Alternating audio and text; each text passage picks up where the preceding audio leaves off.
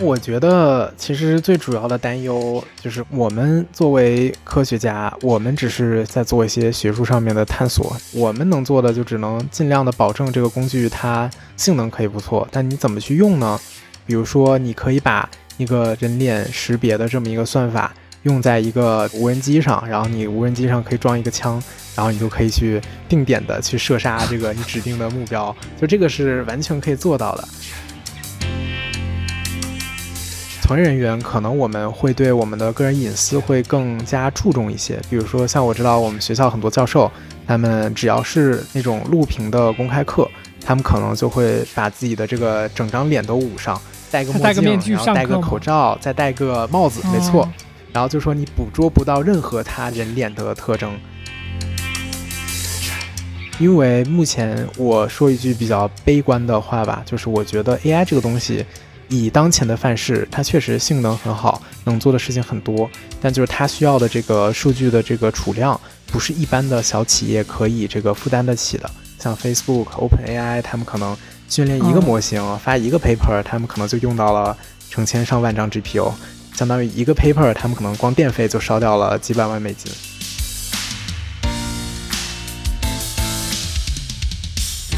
每期对谈一个陌生行业，我是天宇，我是天域，欢迎收听天域兔 FM。这是一档为了开拓眼界、走出自己的局限而设立的播客，通过与人的对谈来试图与未知的领域和知识产生互动。我们每周四更新。不知不觉间，你我实际上已经几乎没有一天不在人工智能的帮助或影响下生活了。刷个抖音，点个外卖，甚至掏出手机自拍，全部都有人工智能算法的参与。这意味着我们的所见所闻、所思所做都受到人工智能算法应用的影响。那作为个体，更多的去了解人工智能的现状与发展的重要性，也就不言自明了。本期节目，我们有幸请到了卡内基梅隆大学的计算机视觉博士生、人工智能科学家林之秋。你好，我叫林之秋，啊、我现在是在卡耐基梅隆大学读这个二年级的博士，啊、我主要的研究方向是计算机视觉，主要的应用呢是在无人车这一块儿。出生于九八年的知秋，在业界的各种报道中，几乎是教科书般的天才少年。他十七岁便考入美国常春藤盟校康奈尔大学，并仅用两年的时间就修完了全部的计算机和数学两个专业的本科课程，并从大二开始选修博士课程。同年，他接受计算机系的邀请，以助教的身份给高年级同学讲课，为康奈尔科技学院编写硕士生的预修课程，甚至在高阶机器学习课上给博士生的试卷打分。二零二零年，还是本科生的他，就获得了被称作计算机视觉奥斯卡的 CPVR 国际计算机视觉与模式识别会议最佳论文的提名。在当年全球学者提交的六千四百二十四篇论文中，仅有二十六篇获得最佳论文提名，而知秋是唯一一个当时还在本科阶段的获提名者，这几乎成了当时学术圈的一个现象级的新闻。在本期的节目中，知秋给我们讲解了人工智能所涉及的各种概念。也和我们分享了人工智能在当下的研究进展和应用现状。此外，我们请知秋聊了聊他作为前沿学者对人工智能未来的看法，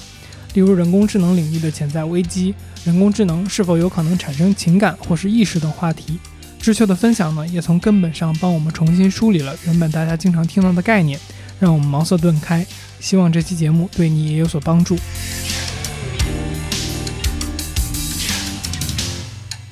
好，那我们就直接进入正题吧。知秋，我想先请你来给我们简单的介绍一下，就是说 AI 就是人工智能这个大的研究领域，它有哪些细分，然后大概都会做些什么呢？我觉得大家都听到人工智能会有各种各样的联想，但是究竟什么样的东西算人工智能，什么样的东西不算人工智能？OK OK，这个问题就是我可能从比较学术的一个角度去讲一下，就是 AI 的话。基本上就是在我们学术从业者的眼里面，基本上是分成两个方面吧。第一个方面是理论，第二个方面是应用。然后理论呢，就比如说是关于这个神经算法，它底层它是怎么去这个做这个优化的。嗯，然后比如说它有什么数学的公式可以去证明的，这部分属于理论。然后像我所做的这个计算机视觉呢，还有包括像一些别的呃一些领域，像是自然语言处理啊之类的，都属于 AI 的应用领域。基本上就是分成这两个方面。我记得之前就是你们还问过我，就比如说像什么神经网络呀、机器学习啊、嗯大数据啊，就是这些媒体上就是大家说的比较多的这些名词。对对对然，后在 AI 里面大概是就是属于一个什么样的位置？嗯我觉得今天我可以就是一个一个来聊一下。第一个是关于这个机器学习，然后嗯机器学习呢，其实也是一个 AI 里面算是一个比较理论的一个方向。这个方向呢，主要就是研究，比如说你机器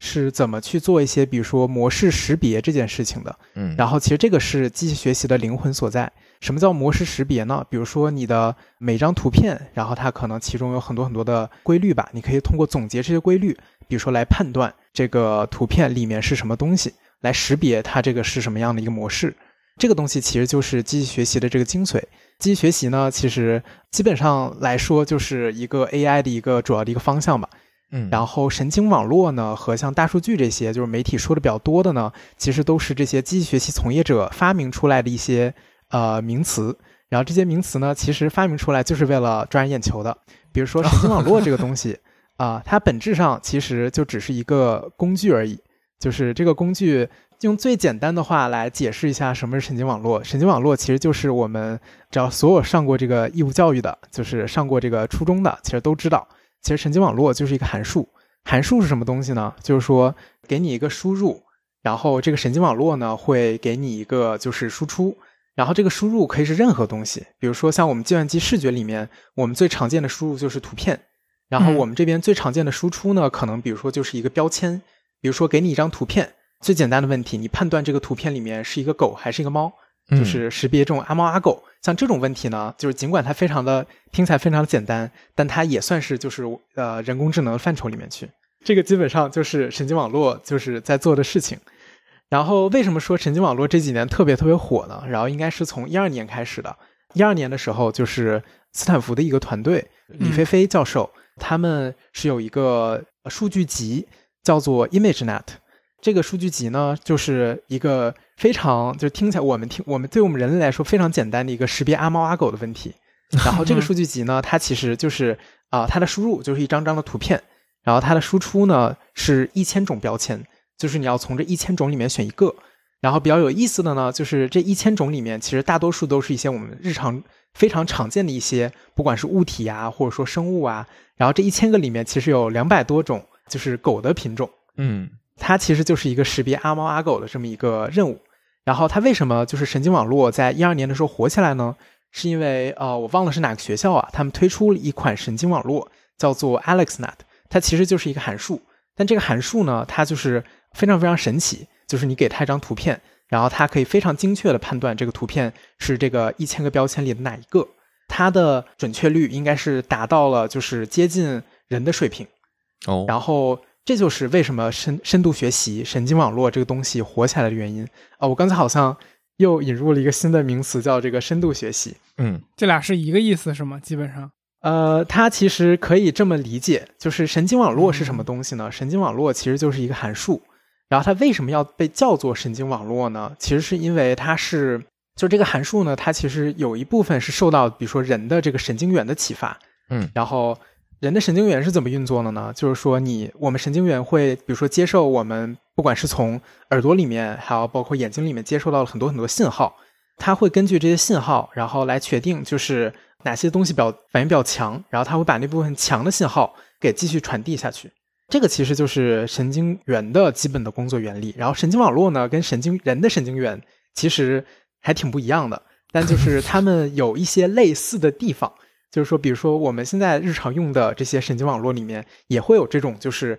来判断啊，你比如说你这个信号够不够强，如果不够强的话，我就不继续传递。有这么一个函数叫做这个 RALU，然后这个东西呢，就是跟人的神经元稍微有一点点相似，所以说我们就管它叫做这个神经网络。就它是功能上的比较接近，可以这么理解吗？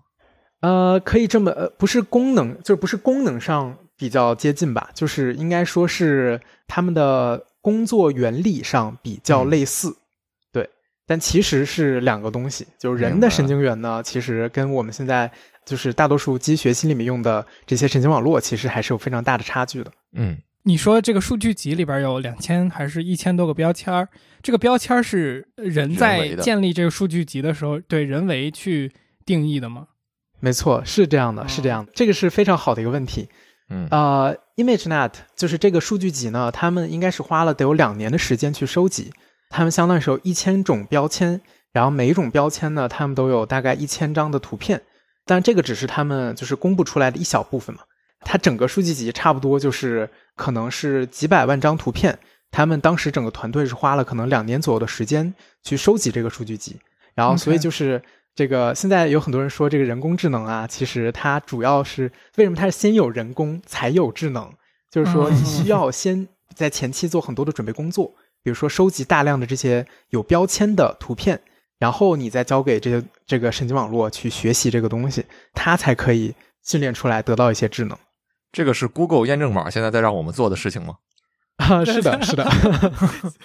没错，没错，就是 Google 现在有很多就是验证码，比如说让你 reCAPTCHA，对对，reCAPTCHA 可能是最早的，就是它比如说是让你就是选一些这个就是什么消防栓呀、自行车啊、红绿灯，对对对，就反正那一系列东西。对，然后就是现在的，比如说那些选什么红绿灯啊什么之类的，很有可能就是你。啊，标记出来这些数据，最后是送给这个 Waymo 的。Waymo 算是这个 Google 的一个子 project 吗？是那个车的那个项目吗？对对对对对，就是那个无人车的公司。嗯嗯嗯。它如何识别一个红绿灯，就是靠这个东西。对。那我正好想问到一个比较相关的问题，就是说，呃，因为我之前呃周围做人工智能相关的朋友，他们会经常讲到说训练一个模型，那就是说，你刚才讲到说。我有这么多数据了，那我要我要把它们通过这样的一个函数来让它们生成这个选择一千多个标签里的某一个，那这个模型是怎么训练的呢？就这个训练指的是什么？好的，好的，对，就是就是为什么我们需要这些数据？其实就是就是首先神经网络它这个东西就是一个函数，这个函数就是给你一个输入，它会给你一个输出，嗯，然后但不同的这个函数，就是为什么神经网络是一个比较好的函数呢？就是因为它可以针对一个输入，它可以给你。就是一个更为精确的、准确的一个输出，然后那你怎么得到这个准确的输出呢？就是说，前提你得先有大量的这个输入和输出的这个，就是一对一对的这个数据，嗯，然后就是你知道这个输入怎么变成输出，然后你通过总结这个规律，你才可以得到就是这个神经网络。然后训练呢，就是总结规律的这么一个过程吧。具体怎么去训练呢？其实还挺复杂的，就是。可以这么理解，就是说，我不知道我讲一些数学的东西，你们的观众会不会 喜欢？没事你比如说我们不行，我们先说着。对对对，比如说我们这个学过的，我们初中学过很多函数嘛，比如说多项式函数，最简单的，比如说这个 a x 加 b，你这个函数是 y 等于 a x 加 b，然后你这 x 就是你的输入，y 就是你的输出，然后现在 a 和 b 呢，我们把它假设为一个就是是一个我们可以去调的这么一个参数。然后我们现在想做的呢，就是我们想 a x 加 b 这个函数，就是我们初中都学过，它是一条直线嘛。嗯。然后，但这个直线呢，可它可以有不同的这个就是斜度。比如说，我们现在想做的任务就是说，你给大量的点，然后你想判断就是这些点是在呃哪条线上。嗯。我们现在要做的就是通过大量的这些点，然后来得到这个曲率的这个 a 和这个 b 的这个值。嗯嗯，就是有点像说算，我不知道我这个概念对不对，就是算那个常数，然后找到那条线。对，其实其实是这个样子的，就是说，呃，我可以大概讲一下，就是这个神经网络的训练它是怎么做的吧。其实就是先通过瞎猜，比如说你这个 a 和 b，你先把它设成一个就是很离谱的一个值，比如说你把它们都设成一，然后但这个一呢，它就是这么一个四十五度斜率的这么一条线嘛。这个线不一定是你最后想要的，比如说你这些点呢，它都在比如说非常高的地方，然后你现在呃神经网络目前大多数训练方式呢，就是比如说你先给一个点，你现在已经有了你这个对 A 和 B 的这个猜想，比如说你现在猜一，然后你现在输入了你现在这个点这个值，然后你发现这个点和你这个线有距离，嗯，然后就是说你猜错了嘛，那这个时候呢，我们就需要让我们的线和我们这个点离得更近一些，我们就会相对应的去。更新这个 a 和 b 的这个数值，所以其实就是一句话来讲，就是现在的神经网络训练其实就是先从瞎猜开始，然后呃一步一步看，就是说你这个猜错了多少，然后你试着把这个猜错的值往回掰一点，我明白，再掰一点。就我觉得知秋，你你最开始举的这个小初中函数的例子特别恰当，有点像你遇到了一个你不会解的题，你带个数进去试试蒙蒙一下看看，然后看看这个结果跟你要的差多久，然后你再换一个数再进去蒙一下看看。对，真的，其实真的就是这样，就是说，就真的不用笑，就是这个真真的就是目前大多数神经网络的训练的这个方式。唯一一个区别呢，就是说我们比如说像我们计算机视觉里面用到的这个函数啊，它不是简单的，比如说 ax 加 b 啊，嗯它是一个非常复杂的，有大量的这个卷积层构成的这么一个神经网络。对，但具体的细节呢，可能得花这 个这个好几节课去讲。呃，我我会呃想问一个比较有意思的事情，就是说现在呃，可能你在互联网上会看到一些类似于也不能叫沙雕视频的片段吧，但是就是说，比如说呃，一个 AI 它如何经过多少次的这种尝试，比如在一个游戏的这样的一个模型里，它最终会达到一个什么样的目的？就比如说训练，比如超级玛丽。这个如何用一个 AI 控制超级玛丽这种过关？它最开始可能什么都不会做，然后直到它可能无无数次之后它会走，然后会跳怎么样之类的。那这种训练是一个机器自动的这样的一个过程。那它和就是说我们刚才讲的说带一个数进去，它的呃区别会是什么样子呢？就是说一个机器怎么样自动的训练自己？了解了解了，对。然后这个我觉得是一个非常好的问题，就是但其实这个问题和我们刚才说的问题，它本质上其实区别并不会有那么的大。嗯刚才我们的情况是，这个神经网络它是有一个给一个输入，然后它给你一个输出，这个输入和输出都是已经规定好的。然后，但比如说像游戏这种情况下呢，就是说，呃，你的输入其实还是存在的。比如说你的输入就是你现在目前这个，比如说超级马里奥吧，嗯你现在这个超级马里奥所在这个地方，比如说你这个还剩的时间，然后比如说这个你目前所得的这个积分，这里面就是是一个我们机器学习里面强化学习子领域里面定义为叫做奖励函数。嗯，这个东西是这个英文是 reward function。比如说，给你一个你目前这个马里奥所在的位置，它会给你一个数值，这个数值代表了就是说你现在目前所在这个位置，你会给它多少的奖励。比如说你现在这个嗯马里奥已经过了这个终点，你就会更给他一个更高的这么一个奖励。然后他就是你不管在这个游戏里面你做任何的动作，就是说你不管你这个给他的输入是什么，然后他都会把你导向为不同的这个奖励。然后他其实在做的一个是什么呢？就是说你这个输入，就是说你这个游戏里面所有的这个，比如说位置信息啊这些东西，它的输出其实就是希望这个奖励的这个函数，最大化吗？对，是把它这个东西给最大化。所以它就是给呃不同的行动一个相当于权重，然后来判断就是说哪一个行动会让它的奖励获得的最多。没错，没错，就是你可以把不同的行动，比如说这个前后，然后跳，然后都理解为，比如说我们刚才说的那个直线函数里面的那个 a 和 b 呀、这些参数，然后它其实就是在去去优化这些参数。然后你我们可以看到的就是说，它一开始这个 AI 它肯定效果不是特别好，就是一开 因为一开始他这个数值就是在瞎猜。然后，但他就是通过不停的这个瞎猜，然后他每一次都是试着把这个猜的值往这个他最终的目标上就是靠近一点。总有猜对的时候，对对对，就总是有猜对的时候。是的，嗯嗯，有意思，明白。嗯，非常有意思，有点像那个哲学里面有一个假说叫那个猴子和打字机嘛，这个我相信知秋肯定也听过，就是说你有一个猴子，然后它有无限的寿命和一台打字机，然后你就让猴子在那瞎瞎敲，它总有一天会敲出一部莎士比亚的著作，大概是这么一个故事。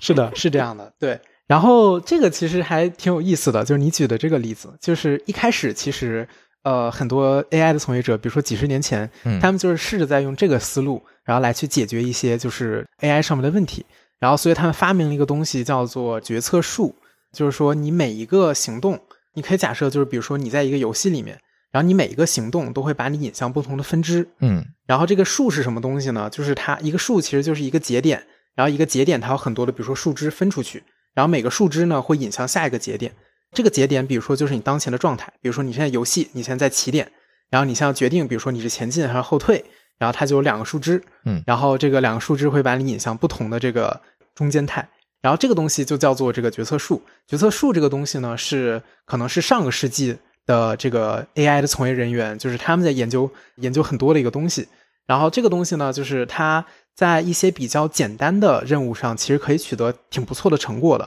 嗯比如像是这个国际象棋，其实是可以通过决策树来穷举的。那可能性啊，但有限。围棋呢？对，但围棋呢，因为它的这个空间实在太大了，就是说你没有办法去穷举这个东西，因为它这个棋盘上每一个点你都可以去下。算出来可能性是天文数字那种感觉是吧？对，是天文数字，就是应该如果说我们有量子计算机，那我们可能比如说可以做这个穷举，但我们目前的这个计算机，我们所有的硬盘加起来，可能都没有办法存下来这个围棋所有的这个可能的这个分支。明白。OK，我们再把这个点往回收一点点，就是，呃，刚才我们回到主线上面再说，就是我们听到的很多 AI 的基本概念嘛。不知道知秋你这个有没有说完？就是这一对概念的互相的关系和框架。对我好像还差一个，就是刚才我们讲了，就是首先 AI 是就是整个大的领域吧，然后 AI 里面有分理论派，然后有分这个应用派，然后都是试着去解决一些不同的问题。然后我们刚刚讲了神经网络，它其实只是我们 AI 从业者用的工具之一。大数据呢，则是这个训练神经网络所必须要的东西。就目前来看，如果你的数据量不够的话，你这个神经网络它就只能瞎猜。你只有大量的数据，然后去纠正你这个神经网络，它才可以得到一个不错的结果。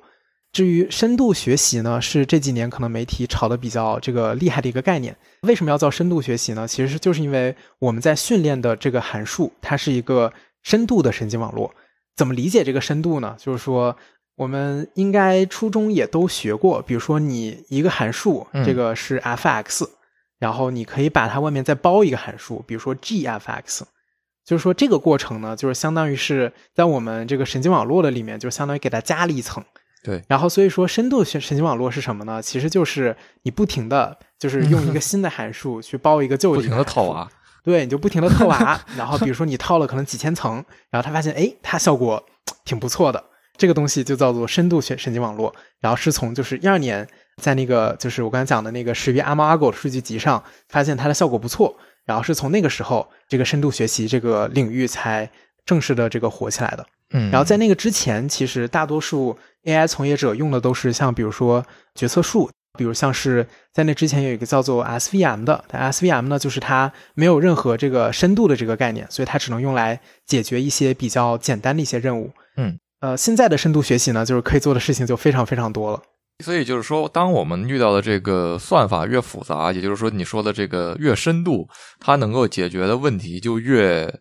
复杂，可以这么理解吗？可以这么理解，是的。呃，比如说我举一个例子的话，就是现在如果是工业界，比如像是 Google 啊、这个 Facebook 啊这些大公司，就是他们在训练的这个神经函数，可能里面就是像我们刚才说的这个 A 和 B 呀、像这样的参数，他们可能会有，比如说几百万个。嗯，然后他们可能需要用，比如说同时用几万张 GPU，然后可能是就是就是几亿组数据去训练这么一个函数，嗯，然后但就是确实像这样的函数训练出来，它确实能解决一些非常复杂的一些任务。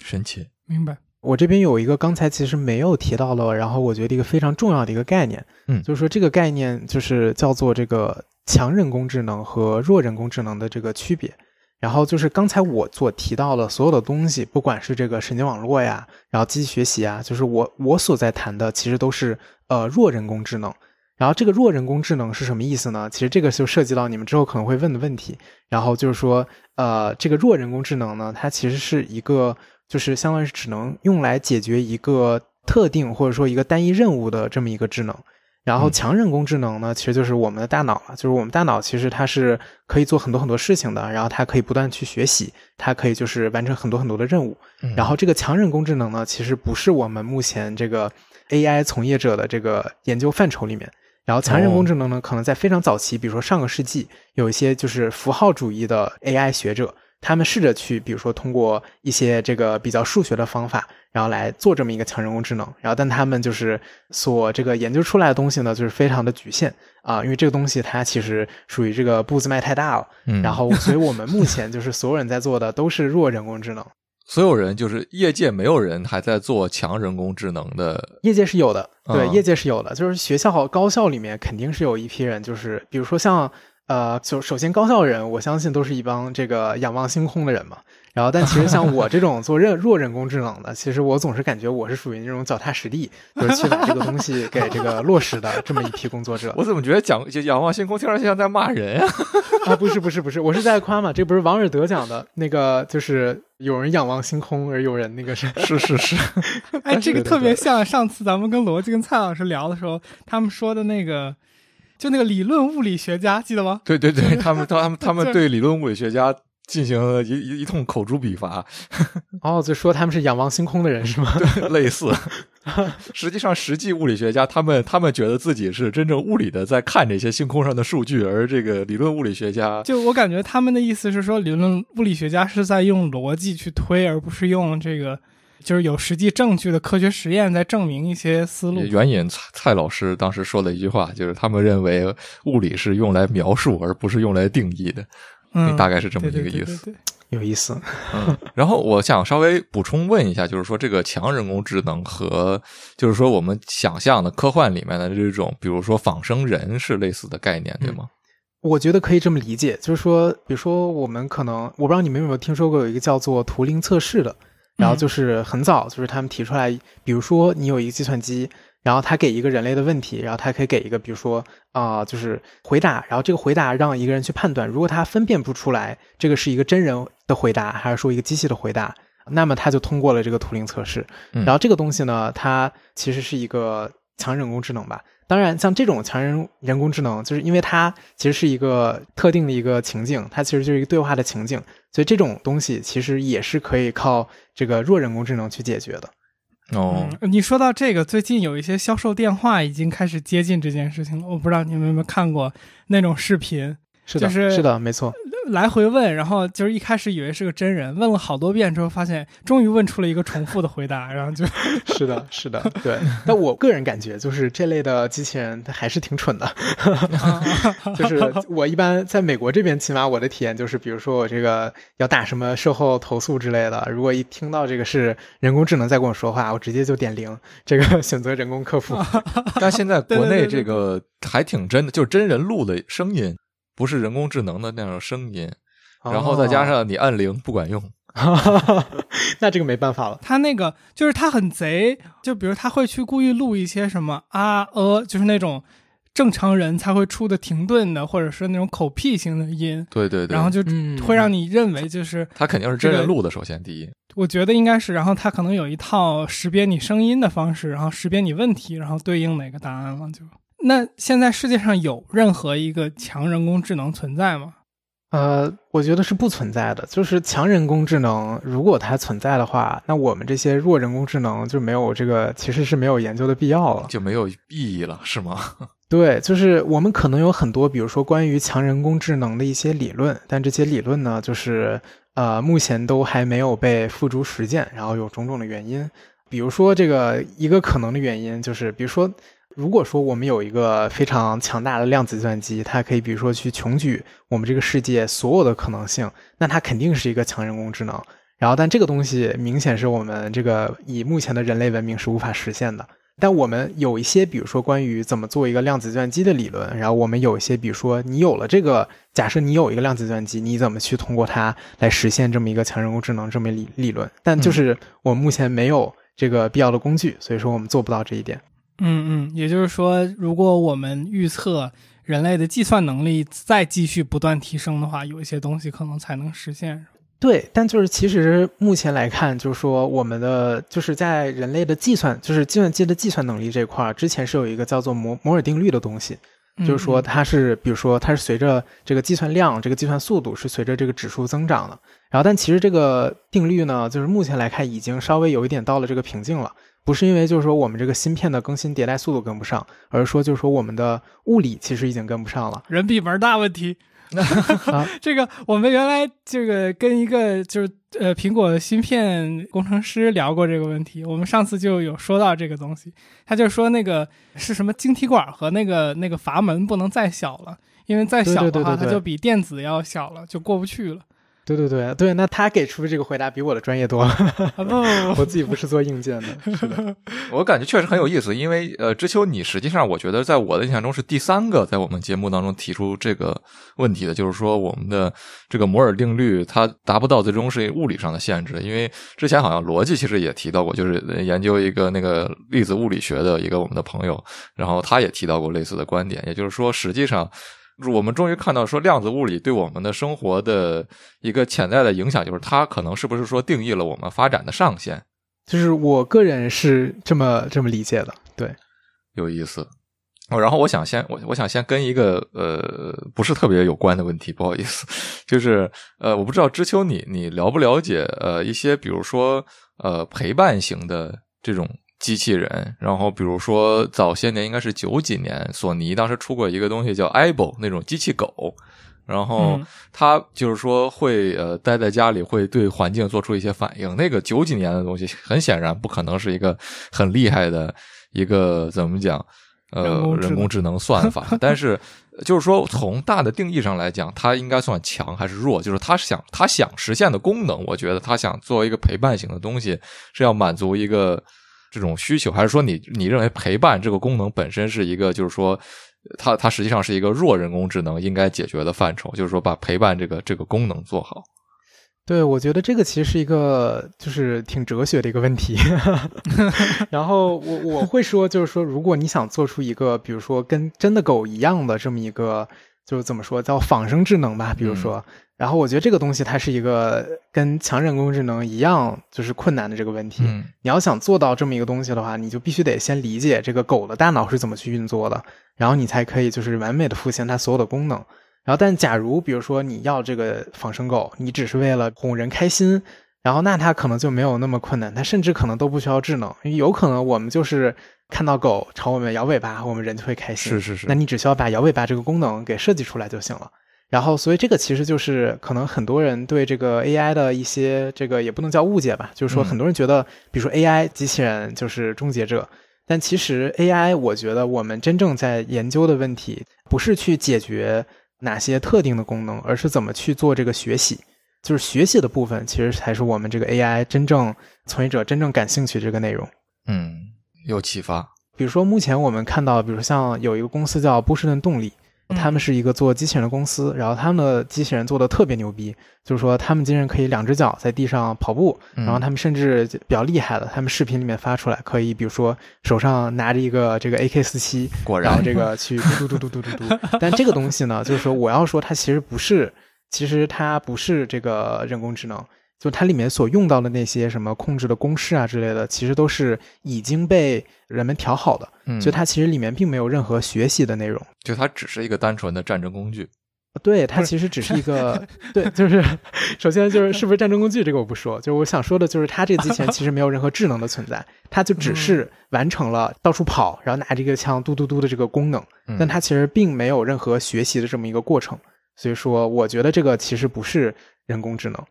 嗯，但它可以是一个武器，对，也就是说，人工智能这个特别重要的一个东西，就是它一定要会有学习这个、呃、没错部分在。但是没错，是这那样的。他们去设计发展这个机器人，比如说我们说，呃，让一个两脚的机器人站住，这个不是一个需要去让它逐渐调试出来的一个东西吗？就是它肯定不是说我第一次功能上能站住，是不是就能站住？对，其实站住这个问题其实是一个我不是特别了解一个领域，哦，这站住是一个领域吗？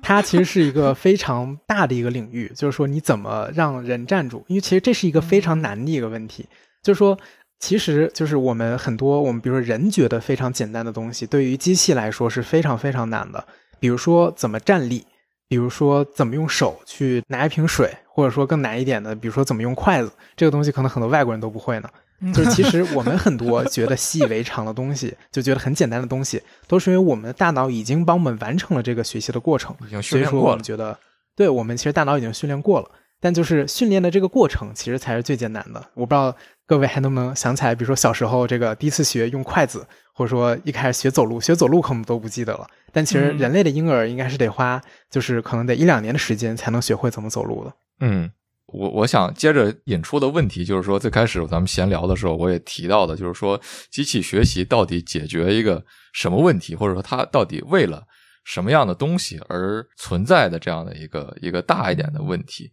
更具体一点来说，就我想问到的东西，就是说，呃，像刚才知秋你讲到，你们可能不太在意这些东西会做一个什么功能，但是从一个我作为人文学的学者的角度来讲，这件事儿非常可怕。就是说，你怎么能不 care 它完成一个什么样的任务呢？那一个机器学习，它的你们的目标究竟是什么？你们希望就是说，最终会达成一个什么样的前景呢？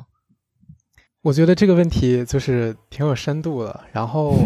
呃，就回答这个问题呢，其实我想拉回刚才我提到的，就是 AI 的，就是这个。我们这个 AI 从业人的这个两个方向吧，第一个是理论方向，然后第二个是应用方向。然后其实这些做理论的人，可能就像你刚才说的，比如说这些研究这些神经网络它是怎么运作的，然后研究比如说怎么能让这个神经网络学习更快的，就这部分从业人员他可能确实不在乎，就说他最后研究出来这个网络会被用在比如说做什么样的任务上。但其实就是。呃，话说回来，像比如说我这种做应用的从业人员，其实我是非常在意，就是说我这个神经网络，我被我要被用在什么应用上的。然后，其实我的工作大多时候就是在解决，就是呃，比如说发现一些这个目前我们神经网络还没有被应用到的一些领域，然后把这个问题给提出来。我觉得你可能想问的问题是更跟这个人工智能，比如说它是服务于谁吧？对，然后，然后这个其实是一个我们从业人员，就是我们想，我们想回答，但我们又没有能力去回答的一个问题。为为什么？就是像我刚，像我刚才说的，就是说你要去训练一个神经网络，其实你是需要有大量的这个数据，嗯，然后但谁有这些数据呢？其实基本上都是一些互联网的巨头吧，比如说。对，Google、Facebook、Netflix，就他们有大量的用户数据，他们知道你每天在做什么，每天在哪儿，你喜欢看什么东西，然后他就可以用这些数据来作为这个神经网络的输入和输出，比如说来预判，比如说他给你推推荐这个广告，你有多大可能会去点，这个就是它比较可怕的地方。然后也就是为什么这些公司它非常赚钱的原因，就是因为它有非常这个智能的这个算法，然后它可以精确的把这个你想要的东西推到你面前。然后让你为此去花钱，也是这些公司的立身之本吧。所以说，这个在这个情况下，人工智能服务于谁呢？一方面是服务了这帮巨头，然后让他们这个赚得盆满钵满；那一方面其实也是服务了就是广大的用户。我觉得就是这些用户，起码比如说我每天上 Netflix，我上 Facebook，我能比如说看到我想看的一些内容。当然，就是这个。呃，我想看的是不是我应该看的这个东西是一个我不知道怎么回答的一个问题，就是但就是你的需求实际上被定义了，这件事儿是该怎么办？就是一个呃，我也不能说这个需求是被定义了吧，就是说这个需求呢，它其实是为了满足一个他们，就是因为其实你看到的内容也是跟你你平时的行为有关的，比如说你平时爱看猫猫狗狗，那可能 Facebook 就都会给你推一些这些宠物的广告，然后就是说你的。所得到的东西其实是你的行为导致的，然后但就是你怎么得到这些东西呢？其实是为了满足这个巨头的一个奖励函数。这个巨头的奖励函数就是它能从你这里赚到多少钱。呃，我觉得这里有一个就是小的点可以讨论。刚刚我们说到了，就是说它满足的是一个用户的，就是行为导致的一个结果嘛。但是这个里边有一个细节，就是说你优化的那个。目标是什么，对不对？就比如说，我现在一个呃函数，或者说算法或者什么的，我奖励用户，我的目的是为了让他在我的平台上面花更多的时间。如果这个是我的目标的话，那对吧？就是说这个这个，他或者说这个就他就是有判断在里边了，就是他不是说我们不知道他。就比如说像你说的，我推给你你喜欢的内容，这件事情可能是好的，也可能是不好的，这个是一个哲学问题。但是如果我的优化目标是让你不断的在这上面花时间，这个感觉就更清晰一点，就不太像是一个好的事情。嗯，对我非常同意。然后这个其实就是我刚才说的，就是我们得到的所有东西，其实都是为了满足这些 AI 提供商的这个奖励函数。但我觉得不管怎么样，就是在这么一个资本主义的这么一个社会下，然后就拿比如说我所在的美国，然后我们这些巨头，其实他们不管是让想让你在他们的软件上多花时间，还是说想让你点点这些广告，其实都是为了赚钱。然后这个其实才是他们嗯最本质的这个目的吧？对，嗯，明白。那有没有一些什么东西是这个研究不应该被用来去做的？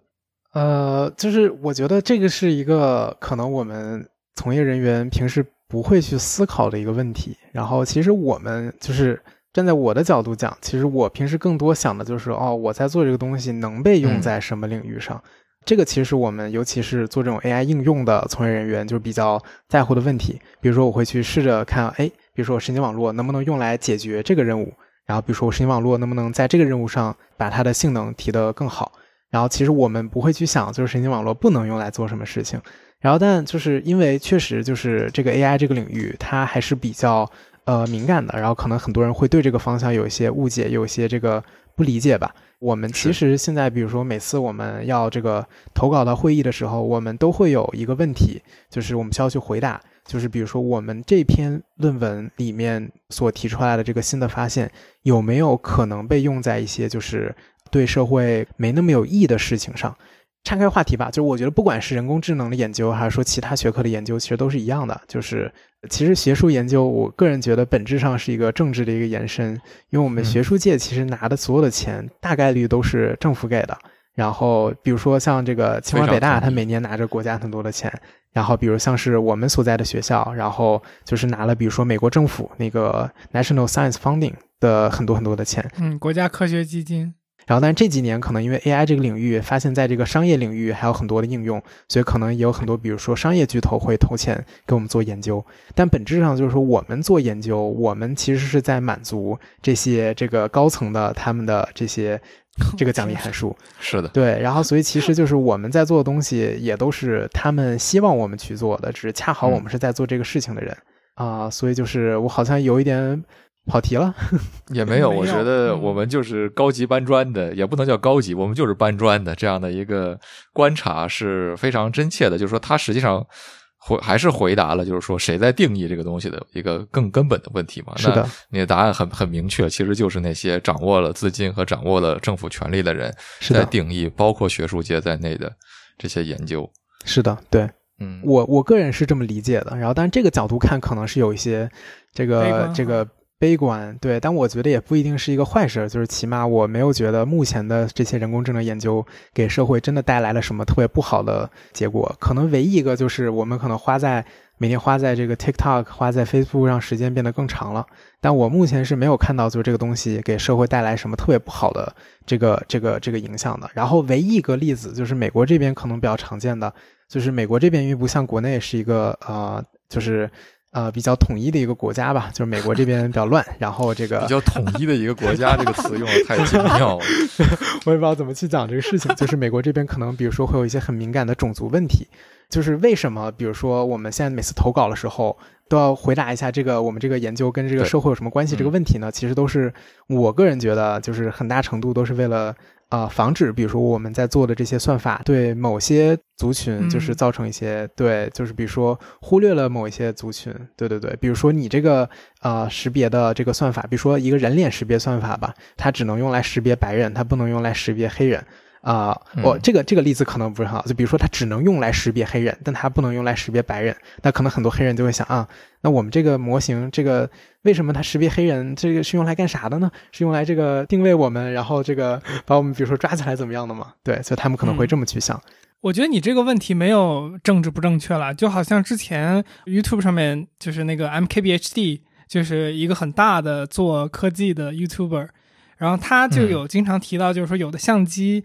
就是手机相机的那个算法优化，就针对黑人的那个肤色，就看起来很奇怪。就因为你知道，如果是一个没有算法背景的相机的话，它很有可能就比如说我以脸为光的对焦点，或者说光的取样点的话，那我的背景就会过曝，因为你本身肤色比较暗嘛。那那我觉得这个问题就可能和你刚刚说的这个有直接联系嘛，就是它能不能识别出来这个族群，可能。就是能够帮助他获得一个更好的拍照体验，所以 是的，是的，对，就在这种情况下，会有族群被忽视嘛，或者说有人被针对，这些都是我觉得从一个社会广义上不想被见到的现象。因为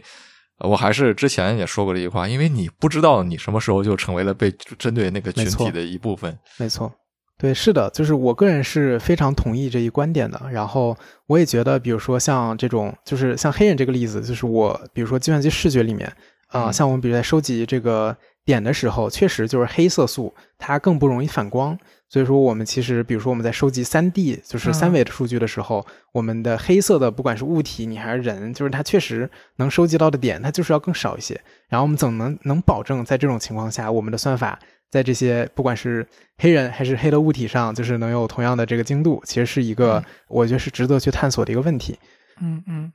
那我们就稍微从刚刚聊的这些话题里边转向一些就是当下的问题。呃，比如说你作为从业者和我们作为外行，我们外行可能就会经常看到一些都市传说，对吧？就是什么什么这个某一个语音助手突然疯了，某一个机器人突然暴走了，就是会看到一些这种都市传说。作为呃业内的一个科学家，你看到的实际情况，你觉得最神奇的，比如当下的一个，不管是人工智能研究也好，还是人工智能的应用也好，就有没有什么很有意思的案例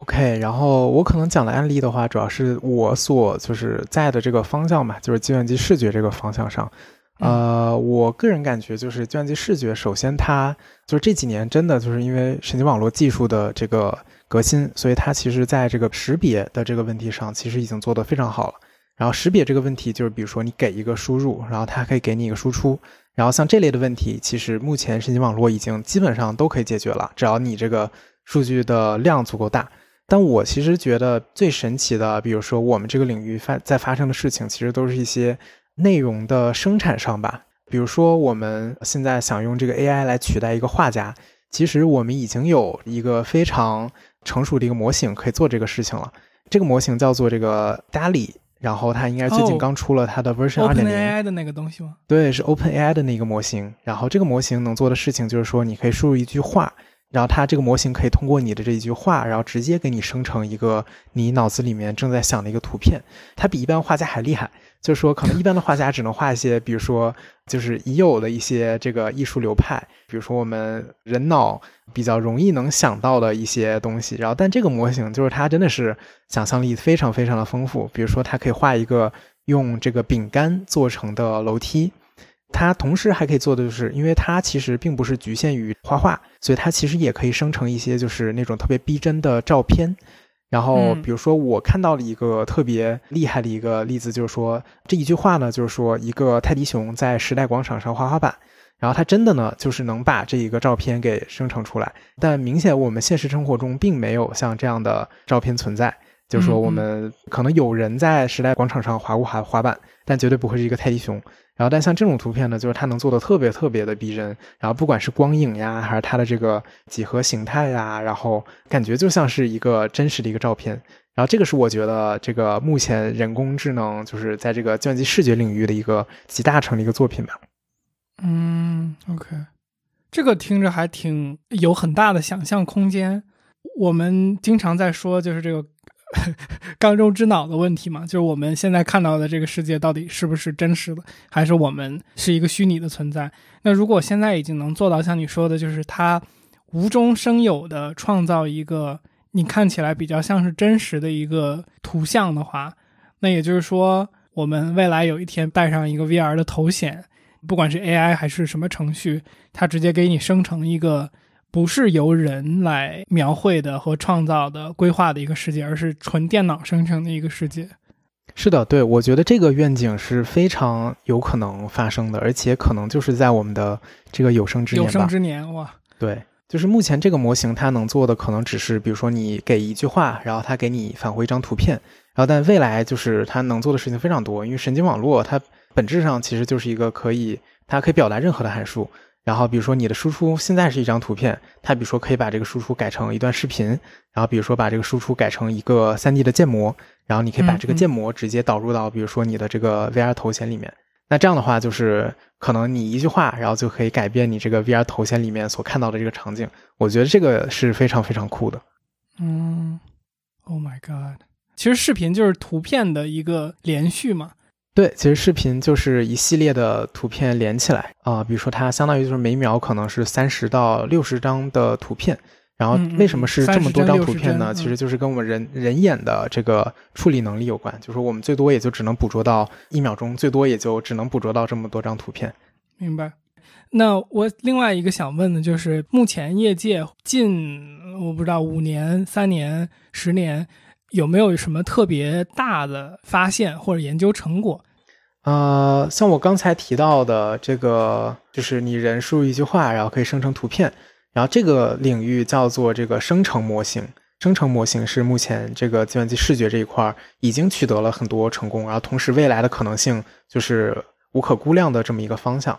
然后可能还有更多的，比如说是怎么把视觉和别的领域去做这么一个结合。然后，但目前就是说有什么特别轰动的研究成果，其实我觉得每一篇能发出来的论文，其实都是有挺多的这个含金量的。但就是可能如果要给行业外的人解释，就会比较困难。不不像比如说 AlphaGo 这样的，就是说其实在我们业内人看来，它无非也就是训练了一个特别基础的一个卷积神经网络。然后这个网络就是它甚至识别阿猫阿狗这种任务，它可能都做不好。但就是它在围棋这个任务上做的很不错。然后像这种东西，我们可能都没有觉得特别的有技术含量。但可能这种就是在 行业外的人看来，就是一个特别轰动的一个事情。说啊，我们有人工智能，然后它可以打败就是我们世界上最厉害的围棋冠军。对对对。然后，但我像像这样的例子，我觉得还是挺难找的，因为其实像大量的这些识别的任务。识别任务其实就是让这个函数神经网络这个函数来拟合这个我们人类给出的这个输入和输出嘛。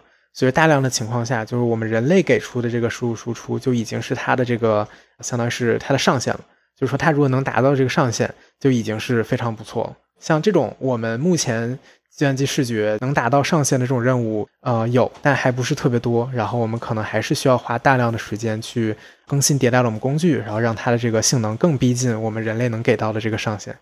嗯嗯，你说就是有一些已经跟人类差不多的这种，除了刚刚说能够识别猫狗之外，还有什么其他的吗？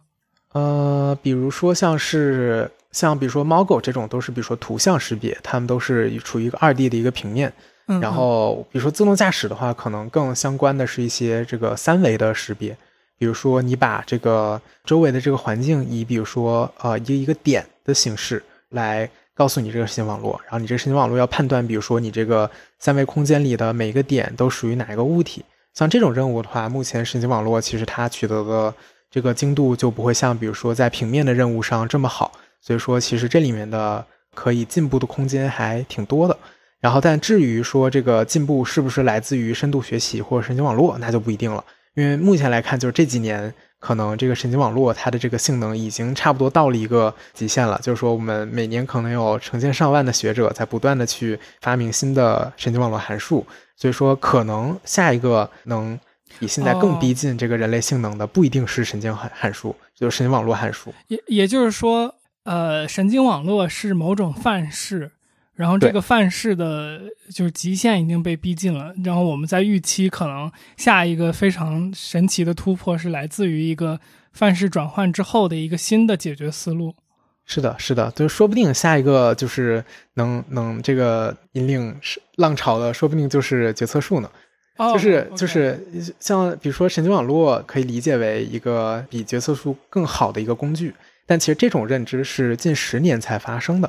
然后，其实，在这个上个世纪，也有一大批学者在非常早的时候已经开始研究神经网络了。但因为那个时候呢，我们没有这么大量的数据，然后同时没有大量的这个 GPU，然后给人们就是来训练这些这个函数，所以说那个时候的神经网络其实它的效果没有那么的好。但其实，在上个世纪已经有学者提出来这个东西了，只那个时候发现，在有限的数据量，然后同时你的任务，比如说没有那么复杂的情况下，啊，那决策树可能就已经能够解决这个问题了。对，然后是可能是近代这个就是有了 GPU，然后啊，我们投入大量的资金去收集数据，然后有了大数据之后，然后神经网络它才成了一个非常主流的一个应用工具吧，在 AI 这个领域里面。呃，不好意思，我可能又有一点点要回一个小的概念问题，也就是说，这个神经网络是一个预测模型，对不对？呃，就是对，它没有穷尽可能性，它只是某种很精确的在猜。我我问这个问题的原因是，就是我在想你说的这个决策树，因为我们刚刚有提到，就是如果这个计算能力非常大的有一个下一个阶段的飞跃的话，那其实你是可以穷尽所有的可能性，而不是去接近那个可能性的嘛。然后我感觉我们在说的就是神经网络这一个方式，就是你在用一个函数，然后这个函数可能有一个。最理想的值，但是我们就是在通过给它投喂数据，然后去接近那个理想值，是可以这么理解。然后，但其实我个人是觉得神经网络这个概念，其实它非常非常的泛。就是说，尽管它这个名字听起来像是比如说人类的神经元，但其实它的本质其实就是一个函数啊。函数呢可以是任何东西，就说你任何一个给你一个输入、给你一个输出的这么一个公式，它其实都是一个函数。然后，所以它理论上就是说，我们可以有各种各样的。这个神经网络，然后其实这个在那些理论的学家那块已经有证明了，他们其实证明过，就是说，假设你有一个，比如说两层的神经网络，但比如说你这个神经网络，你可以假设它是无限的宽，就比如说你给它无限的参数，那其实这个神经网络它可以用来拟合这个我们这个世界里面已知的任何的函数。然后这个定理也是现在目前很多就是科学家经常会拿出来说的，就是说我们这个神经网络理论上它可以用来这个预测任何东西。那我们怎么去实现它呢？然后这是我们的这个解法。这个意味着什么呢？呃，意味着就是说神经网络这个东西可以用来做任何的事情。哦，理论上理解了。那我们就基于刚才说的这个，因为有很多人其实是对 AI 有无尽的幻想的同时，也有特别多的担忧嘛。那你作为一个从业者，你个人有什么担忧吗？嗯，我觉得其实最主要的担忧就是，我们作为科学家，我们只是相当于是在做一些学术上面的探索，然后我们可能有的探索它最后落地了，它成为了一个可以用的工具。然后像这样的工具的话，就是说我们能做的就只能尽量的保证这个工具它可能性能可以不错，但你怎么去用呢？就是另一个问题了。比如说，你可以把一个人脸识别的这么一个算法用在一个无人机上，然后你无人机上可以装一个枪，然后你就可以去这个 定点的去射杀这个你指定的目标，就这个是完全可以做到的。这个神经网络。反正我们能训练出来的就是它精度可以很高，然后但你怎么去用这个东西，我觉得就是一个可能是别的学科或者说是这个社会上更广大的人可以去探讨的一个问题，因为我们可能有的时候都想不到，就是我们做出来的东西哦还能被这么用。嗯，明白你的意思。那比如说你刚刚举的这个例子，就假设有一个无人机，然后我们给它。加套一个人脸识别的算法，然后再加一个像你说的，呃，比如枪或者怎么样，这种东西是，比如说我作为一个平常人，我作为一个普通人，我是一定要有足够的，比如说像你这样的背景知识，还是比如说，呃，我不知道你你有没有听过，呃，你肯定听过，就是就现在不是有一些 deep fake 嘛，就是 AI 换脸的这种功能。那我我我的理解是，作为普通人，我现在已经可以在就有些地方下载到这种。AI 换脸的程序了，然后我可以自己去做一个 AI 换脸的工作。那比如说你像上述说的这种人脸识别，再加上一个枪的这种事情，是一个普通人就能在什么地方下载到一个程序，然后我去 tweak 一下做到的一件事情吗？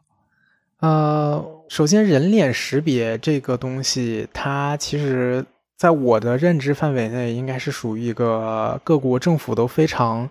就这几年非常重视的一个方向，也就是我上个假期回来的时候，我当时有考虑过一个创业方向，然后就是需要涉及到一些 人脸的数据。然后后来是有人跟我说啊，国家其实刚颁布了一个法规，就是说你这个人脸的数据必须得国家同意，你才可以去收集。国家肯定是在这方面有做这个部署了，所以说不会那么的容易可以让你拿到一个人脸识别这么一个算法。然后同时，那些公司，比如说像什么商汤啊这些做监视的这些公司，他们可能因为那些东西是他们的这个啊，相当于是摇钱树吧，然后或者说他们的对，所以他们并不会把这一部分的东西就是这么轻易的公布给大众。所以我个人是觉得，像这种担忧，我们是不需要特别的去不需要特别担心，因为没有什么我们可以做的事情。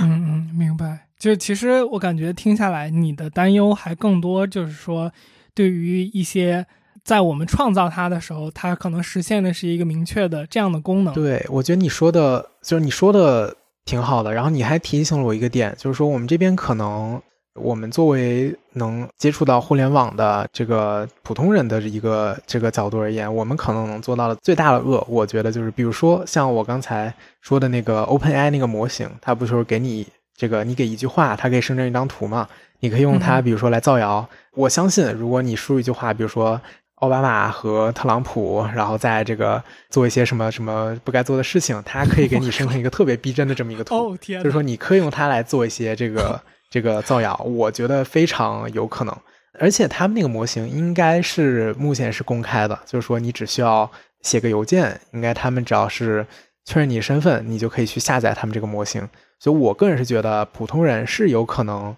能利用 AI 这个工具去做一些恶的。对，嗯，OK。那我们往后推一步啊，就是等于我们现在作为你科研人员所担心的，还是我们创造了一个工具，然后这个工具的使用方式是我担忧的一个可能潜在性。就好像我创造了一把刀，它可以被用来做饭，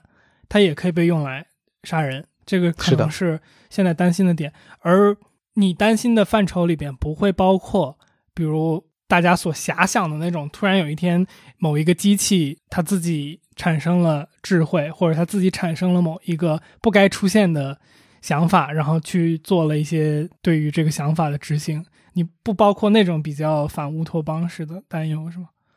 我个人就是会觉得那种情景，假如说我们真的可以让一个机器人实现它自发的产生智能，比如说产生一些自我的意识，然后能产生一些，比如说情绪，不管这个情绪它是通过。电流驱动的还是通过荷尔蒙驱动的？如果真的能做到这么一个东西，我相信这是我们所有 AI 从业人员可能是最大的一个这个这个梦想吧。然后，但就是因为我们知道这个梦想非常的遥远，所以说我觉得我们不会对这一方面有所担心。然后，但你比如说我们这边。从业人员可能我们会对我们的个人隐私会更加注重一些，比如说像我知道我们学校很多教授，他们只要是那种录屏的公开课，他们可能就会把自己的这个整张脸都捂上，就是说真的是你整张脸，他戴个墨镜，然后戴个口罩，再戴个帽子，没错，然后就说你捕捉不到任何他人脸的特征，然后确实就会有的教授会这么的小心，他比如说可能在做一些跟国防相关的一些这个项目。对，就这个是我所知道的一些例子，就是我们这些从业人员可能会比普罗大众更早的意识到一些呃行为的风险，他所对他的这个严重性。是的，OK，我明白。我觉得这个挺好的，就是说大家所想象的那种意义上的科幻的恐怖的场景，我觉得并不是你们目前认为接近的一个事情。对，就是说，如果想达想达到那么高的一个智能，那首先这个，首先我们肯定这个车已经都换成了自动车，然后这个各种飞机啊、地铁啊，所以所有东西我们都不需要人操控的时候，我觉得才有可能出现，就是说机器人自己产生意识的这么一个情况。但在那个时候，我相信整个社会它这个。已经会有非常大的变革了，就比如说所有东西都已经自动化了，那你这个时候人做什么呢？就是说，因为像比如说之前可能很多人说，这个人最大的跟机器最大的区别就是我们人有创造力。但比如说在现在这么一个情况，就是说你有了神经网络已经可以自动的生产一些内容了，在这么一个情况下，就是你这个大量的人，你应该去做什么事情，做什么样的工作才是有意义的呢？我觉得这个其实是可能大多数人更需要想的一个问题。嗯，我感觉你刚才说的这个，我们刚刚讨论的，比如你说的 DALI 的算法，我们之前也跟做艺术的有在这个节目里边有聊过天。就是我我觉得一个相对来说比较普遍的大家的共识是说，艺术的定义是，如果我通过某一种艺术的手段来表达我的某一个观点，这个就说明我是一个艺术家。那我觉得，就比如说刚才说的那个机器。他去创造一个图像或者怎么样呢？他本身是不表达他自己的观点的，他表达的可能还是那个背后给他输入指令的人的观点。所以，那我觉得，比如说像你说的，机器非常难实现，或者说对于 AI 科学家来说，可能梦寐以求都想实现的是，呃，机器产生某种真实的情感。那艺术里边很大一部分所表达的就是那个情感嘛。那这个情感现在听起来还是离实现距离比较遥远的，所以可能在艺术和创造力这个角度上来说，人还是有比较多的空间吧。对，就是因为像比如说情感这一块儿，呃，它其实是一个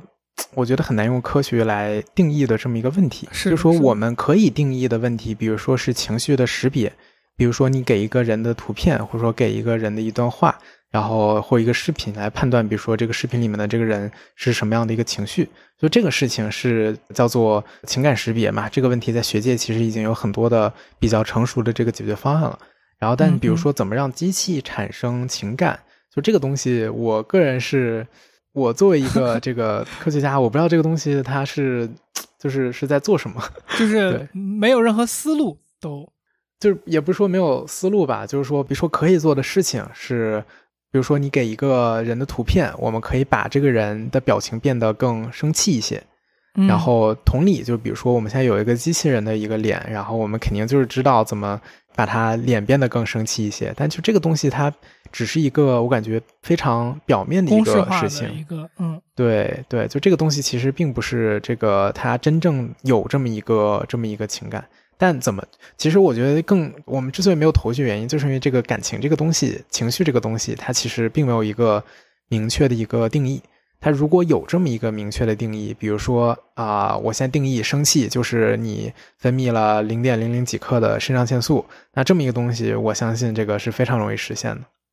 我感觉，如果我们要往情绪这个事情上面多说一两句的话，我刚才在听你讲的时候，我能想象到的东西就是，人会产生情绪，很大程度上是和目的相挂钩的吧。就是我现在有一个目的是我想赚钱，结果我没赚到钱，然后我不开心了。啊，我有一个目的是我想吃饭，那我没吃到饭，我不开心了。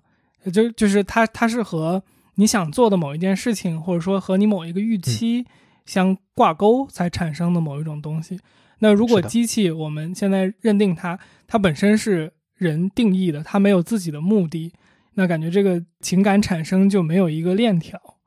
是的，所以对，我觉得你刚才说的这个就是这个点就特别好。然后我们人其实是有这些目的、有这些意识的这个存在的。当然，就是这一这些目的意识到底是不是，比如说真的是我们，比如说人有自己的灵魂啊之类的，我觉得这个也是一个我们没有办法去啊、解答的一个问题。然后 我个人比较，我比较那个什么喜欢进化论嘛，我觉得就是这些我们人的所有的意识之类的，其实都是跟很大程度是我们基因决定的嘛。比如说我们基因会啊、呃决定了嗯我们会想达到什么样的目的，然后我们会为了这个目的，我们会有什么样的情绪来去驱动我们的这个行动。然后这些其实都是这个可能几千万年这么一个进化形成的。然后可能一开始都非常简单，就是说我们作为生物体，我们需要去摄取能量，然后到后面我们人类发展出来了这个社会，发展出来这个文明，有各种各样的工具、科技，然后就把事情搞得非常非常复杂，但可能就 是本质上并没有那么的复杂。我个人的想法是这样的。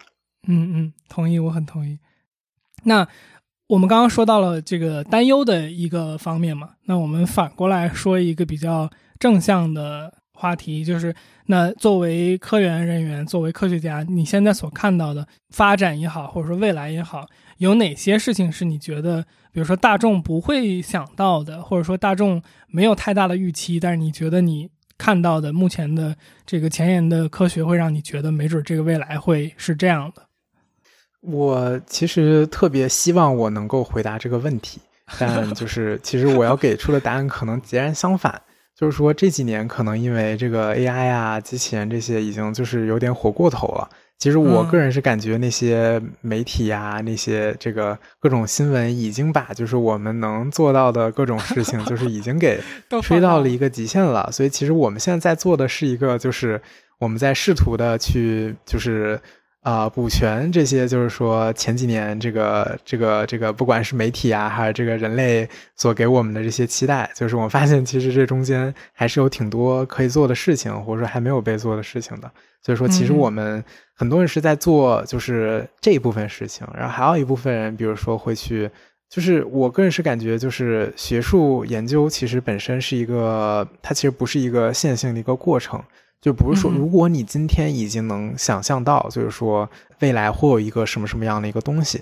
那其实它就已经不是一个好的学术研究了。因为学术研究其实就是在去探索一些，就是可能现在大家觉得不可能的东西，或者说一些现在大家没有想到的东西。就正如上个世纪的那些神经网络的学者一样，就是他们那个时候觉得这个东西肯定能用，但只是局限于当时所他们的这个条件，就是没有办法实现。一个特别好的一个神经网络，就是我觉得是同理的。我们现在可能学术研究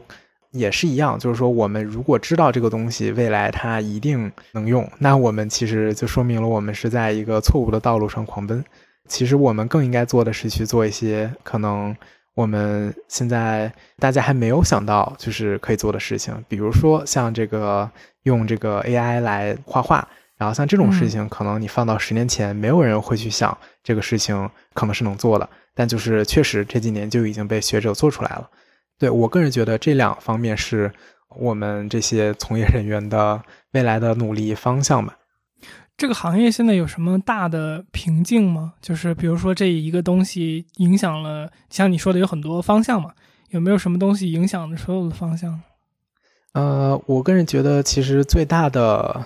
嗯，其实最大的影响两点吧。第一点其实就是神经网络这个工具本身，我们。已经感觉到可能是有点饱和了，就是说它这个性能其实目前来看好像也就差不多这样了。然后如果你想再提升它的性能，只能通过就是不断的增加你的这个数据量。但目前来看呢，就是说我记得之前你们提到这个卷积神经网络嘛，卷积神经网络是过去十年比较火的一个呃神经网络。然后目前其实大家在用的是一个叫做 Transformer，一个叫做怎么我也不知道怎么翻译吧，就是变形金刚。对，其实现在很多这个从业人员开始研究这一类型的神经网络，因为这一类型的神经网络呢，你通过给它大量的数据，它可以不断的提升它这个性能。但这个问题就是说，你这个数据的量非常非常庞大，可能你必须得是一个大的一个公司，你才有机会就是能收集到这么多的数据，然后来训练一个这么好的模型。所以就是说，这个方向的研究还是我个人是觉得稍微有一点点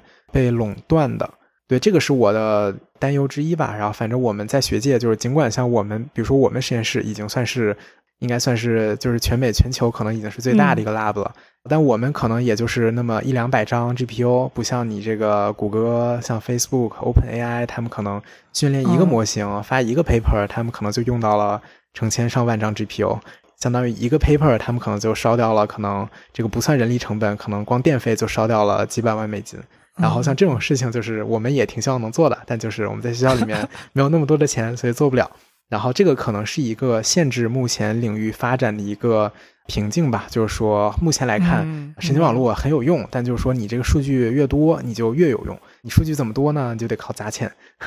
这个好像就不是一个我们学界能做的事情了。理解了，就是等于以现在的这个范式下，很大程度上它还是依赖于这个数据的资源的。然后谁有资源，谁就有可能有新的突破的，就这可能性更大吧。没错，是的，就包括我刚才提到的这个 DALI 啊，然后就是所有这些东西，就是现在效果最好的，都是通过大量的这个数据，然后大量的钱去堆起来的。也就是说，大家在讲的就是数据是石油，或者说数据是新一个时代最宝贵的这种黄金储备什么的。这个观点在你们现在看起来依然就是确实是这样的。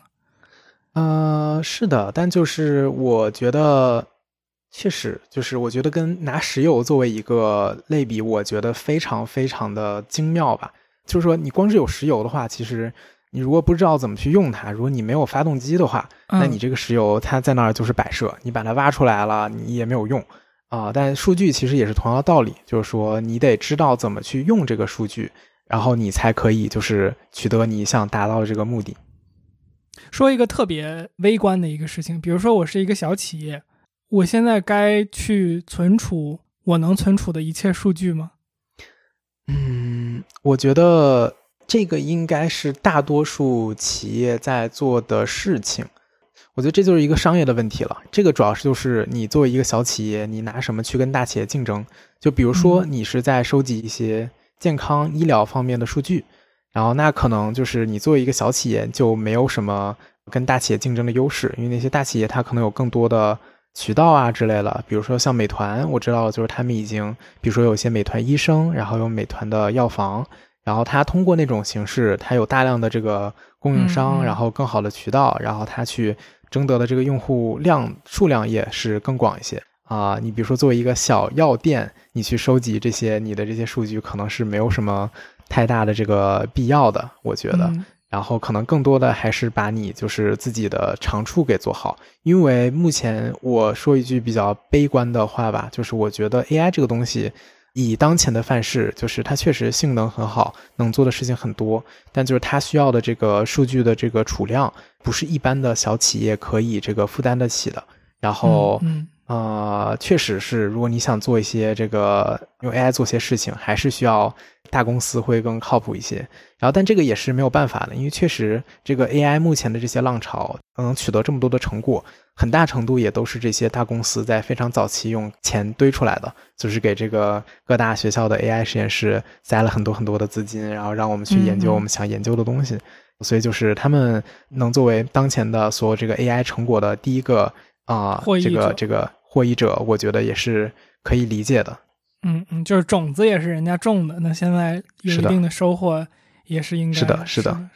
对，所以尽管这些公司，不管是 Google、Facebook，他们可能不是通过 AI 发家的，他们可能都是做一些别的事情，但他们确实是 AI 这一波就是最早的投资人吧。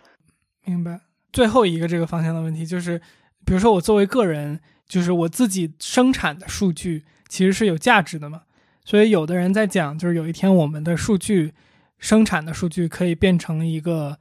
可以销售的一个产品，或者说我们至少在生产数据的同时，我们要收到一定的反馈。你觉得这个事儿有可能发生吗？就比如说我在使用软件的时候，我觉得这个事情已经其实已经发生了，然后但这里面其实它最大的一个问题就是，就是你作为一个个人，你能生产的数据量是非常有限的。然后这个神经网络在什么情况下它效果最好呢？就是说你得有大量的，不管是以万来计，还是说以这个千万来计的用户量，你收集到的这些数据，它才能有比较好的这个效果。然后所以说你个人的那点儿数据，它的价值有多少，其实是我个人是有持怀疑态度的。嗯嗯，嗯然后，但为什么我说像这种情况已经发生了？因为所有的这些，比如说流媒体的这些公司，像不管抖音啊、YouTube 呀、他们给我们推的这些这个视频，其实也都是他们用算法啊、得出来的，然后也都是提前收集了我们的这些数据，然后才嗯根据我们来个性个性化的定制我们的这个视频流。所以，其实我们在享用他们的服务的同时，我们相当于是交换我们对，其实是一个交换，所以这种事情我觉得已经是现在已经大量发生了。嗯，我相信将来类似的这种体验还会更多，比如说像这些视频推荐啊，这些其实都是推荐算法，然后这个其实只是这个人工智能 AI 这个里面的一个子方向，已经比较成熟了。然后你比如说像是在语言处理，比如说这种和人工智能客服对话的，像这嗯种嗯数据，它一般在跟你打电话，你打电话的时候，它就会跟你说，就说我们要收集你的这部分数据，他们可能将来就会用你这个跟人工智能客服的这个交流，然后来训练他们就是新一代的这个模型。所以就是我相信这些事情就是它无时无刻不在发生。然后我们作为个人的话，其实说实话能做的东西非常有限。它其实是一个可能经济学的问题，它真的就是一个怎么说呢，monopoly 啊，然后还是说这个对，嗯比较就是不管是寡头，对它其实非常非常垄断，而且一般这个规律就是，呃，你的数据越多，你的这个性能就越好，你的性能越好呢，就更多的用户会选择你的这个服务，所以它确实是一个赢家通吃的它情况。它自己也是一个奖励机制。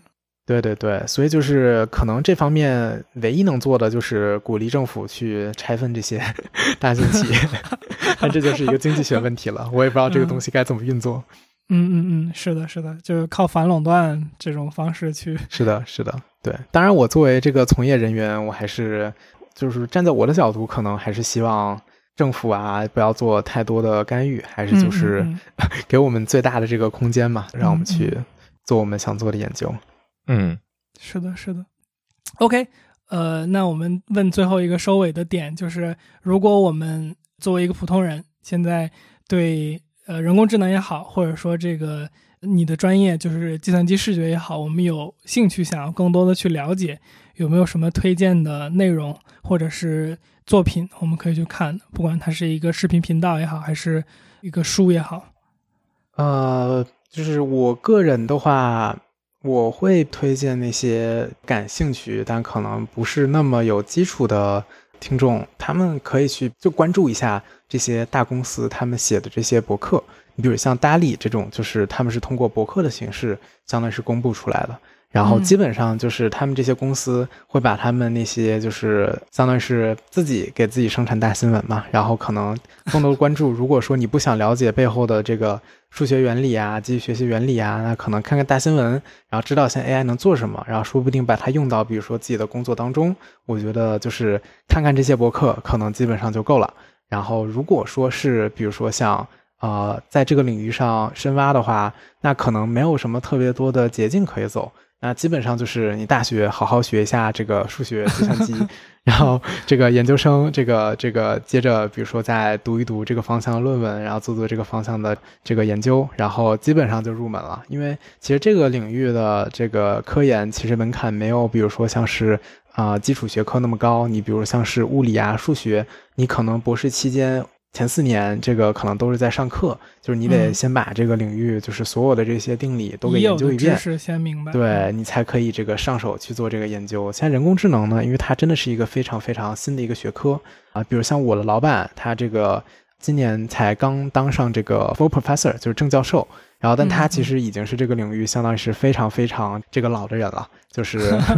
对，就基本上这个领域的各种什么会啊什么之类的，可能都是由他这个这个年龄段的人在主持。所以说，其实我们这些领域，一方面就是因为这个工具革新也非常快，所以基本上一两每一两年可能就是大家在用的东西都不一样了。所以就是说，我们其实现在还在处于一个，就之前有人比过嘛，就是说做科研有一个就是那个圈，就是说，比如说你从初中到大学学的是这么一个小的圈。然后你在这个读博士的时候，相当于就是从圈这里面，然后往外相当于延伸了一条这个嗯对，就是很尖的一条线出来。然后，但其实我个人感觉，人工智能目前的这个现阶段来看，就是说我们其实还是在构造那一个圈，就我们那个圈还没有被构造出来，所以其实可以被研究的东西还挺多的，不管是应用层面还是在理论层面。所以说我这边能给的最好的建议就是，大学好好学数理基础，然后